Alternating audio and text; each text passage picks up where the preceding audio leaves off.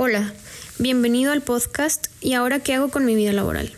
Mi nombre es Ana Aguilera y soy la gestora social del programa En Trayecto.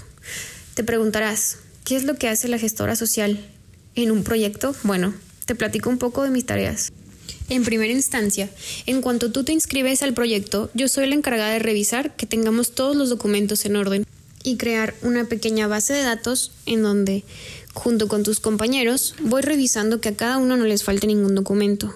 Y dado caso que a alguien le falte un documento, bueno, pues yo me encargo en ponerme en contacto con ustedes para que juntos podamos obtener ese documento que hace falta. Posteriormente, mientras tú te estás capacitando en Senaltec, yo me encargo de conseguirte prácticas profesionales, un lugar donde puedas hacer servicio social o incluso un trabajo. Es por ello que esta información sobre las habilidades laborales considero te ayudará bastante para encontrar un futuro trabajo. O si ya es que tienes un trabajo, pues para afinar estos detalles. Pero bueno, vamos a lo que nos interesa. Te preguntarás, ¿qué son las habilidades laborales? Pues bueno, son el conjunto de competencias, aptitudes y habilidades con las que cada uno de los seres humanos cuenta y estas se van afinando conforme vamos creciendo. Estas habilidades te permiten plantear, ejecutar y proponer soluciones eficaces a problemas y conflictos que una empresa o trabajo te plantean. Es decir, con todas las habilidades que tienes, ya sean responsabilidad, trabajo en equipo, capacidad de escucha, serás capaz de cumplir a cabalidad con las obligaciones, no solo desde una participación mecánica, sino también propositiva, que sea funcional para el avance constante de la empresa. Posteriormente, siguiendo con estas habilidades laborales, se busca emplear a aquel joven que sea capaz de comunicarse de manera asertiva, ya que hay que recordar que la comunicación es el eje de todas las actividades humanas. Es por esta razón que el encontrar un candidato que sepa darse a entender y que entienda a los otros se convierte en un postulante calificado para la empresa, ya que cuando en un equipo de trabajo no se logra comunicarse, y mucho menos entenderse es cuando se dan los problemas. Por ello, es importante que pienses a aprender cómo comunicarte de manera asertiva, es decir, cómo comunicar tus ideales, tus pensamientos e incluso opiniones de manera positiva, sin reclamar, sin enojarte, ya que cuando se logra una comunicación fluida entre el equipo de trabajo se construye un entorno propositivo y creciente que le apunta al cumplimiento de los objetivos empresariales. Finalmente, en el podcast del día de hoy hablaremos sobre la resolución de conflictos y la importancia de contratar a una persona que siempre sea capaz de evitar los conflictos o incluso de sobrellevarlos para poder brindar soluciones a cualquier situación que le aqueja a él directamente o incluso a su grupo de trabajo. Bueno, comencemos por definir qué significa resolución de conflictos.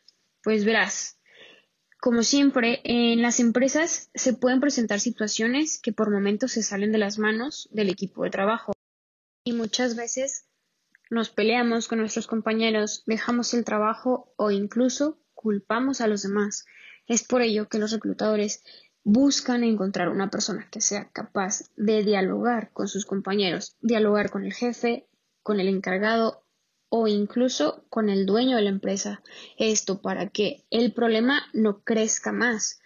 Es decir, que seamos capaces de proporcionar una alternativa o solución para que problema no vaya más allá, que incluso nos afecte económicamente o tristemente tener que terminar con el contrato de trabajo. En el podcast del día de hoy te voy a hablar sobre tres habilidades laborales que son el top que un reclutador o persona de recursos humanos busca en sus empleados. Por ejemplo, vamos a empezar con la primera. ¿Tú sabes cuál es la primera? ¿Cuál crees que sea la primera habilidad que tu reclutador busca en ti? Pues bueno, nosotros los reclutadores o personas de recursos humanos primero nos fijamos si esa persona es capaz de trabajar en equipo ya que nosotros buscamos que los sujetos que componen su área de trabajo sean capaces de comunicarse, interactuar y se relacionen, ya que la incapacidad de trabajar en equipo hace las metas empresariales se vean más lejanas, contribuyen al fallo en la secuencia de órdenes y de cumplimientos de tareas y de igual modo afecta al ambiente laboral, haciendo que se respire hostilidad y desconfianza. Por ello, el tener un candidato que muestre su capacidad de trabajar en sociedad y de manera colaborativa se convierte en la mejor opción, pues tienden a ser personas aportantes en las empresas. Así pues, las habilidades son estos conocimientos extras que te ayudan a desenvolverte mejor en un entorno laboral, ya que dentro de su gran estructura podemos determinar salidas eficaces, contribuimos al desarrollo organizacional y crecemos profesionalmente. La capacidad de adaptación trata sobre cómo es que nosotros somos capaces de buscar soluciones, ser resolutivos y polivalentes para marcar una diferencia entre nuestros compañeros trabajadores y nosotros. Esta capacidad de adaptación es muy valorada por el Departamento de Recursos Humanos y en términos generales una de las habilidades laborales más deseadas. Recuerda que los imprevistos son molestos para todos, empresarios y trabajadores, pero por eso es imprescindible afrontarlos adecuadamente y adaptarse al entorno. Por otro lado, nos encontramos con la creatividad. Muchas veces al escuchar esta palabra creemos que tenemos que ser incluso capaces de dibujar, de proponer algo así como muy colorido, ideas como muy locas o como dicen, muy innovadoras. Sin embargo, esta parte de la creatividad significa que tú debes ser capaz de aportar nuevas ideas y soluciones diferentes. No quiere decir que te saques el as bajo la manga. No, no, no, para nada. Tiene que ser una idea que tú seas capaz de llevar a cabo y que en dado caso obtengas alguna consecuencia, seas capaz de afrontarlas.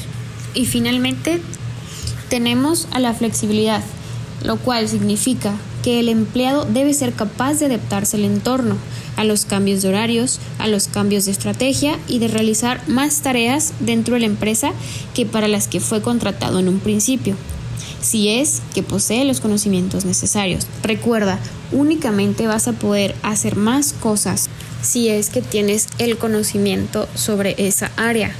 Muchas veces cometemos el error de querer aventarnos al ruedo como dicen, pero yo considero que es mucho peor el no saber y después obtener alguna consecuencia e incluso pues eso podría terminar con tu contrato. Entonces, desde mi recomendación y punto de vista, si realmente te gustaría trabajar en alguna otra área, pide ayuda, que te enseñen y pues adelante, ¿no?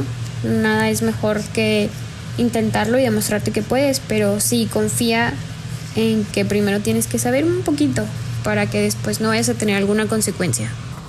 Pues bueno, recuerda que para tomar decisiones también es importante saber elegir la mejor manera de solucionar un problema, ser capaz de analizar la situación y buscar alternativas y ser resolutivo son habilidades en el trabajo muy relevantes. Y pues recuerda, para que seas exitoso en tu trabajo, no solamente tienes que tener el currículum, sino estar capacitado. No te digo que tengas los millones de cursos o que hables los millones de idiomas, no.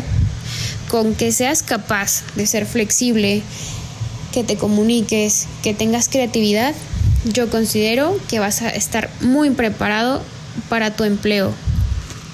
Esto no quiere decir que el currículum no importa, no, claro que no, como lo mencionamos en el podcast es una suma o una equivalencia entre los dos. Espero que la información que te compartí el día de hoy haya sido de gran utilidad. Me gustaría escuchar ya sea algún comentario positivo, algún comentario para mejorar o alguna duda que tengas. Déjamelo aquí abajo en los comentarios. Nos vemos en el siguiente podcast. Continuar platicando sobre las habilidades laborales y cómo mejorarlas para ser el más capacitado para tu empleo. Hasta luego.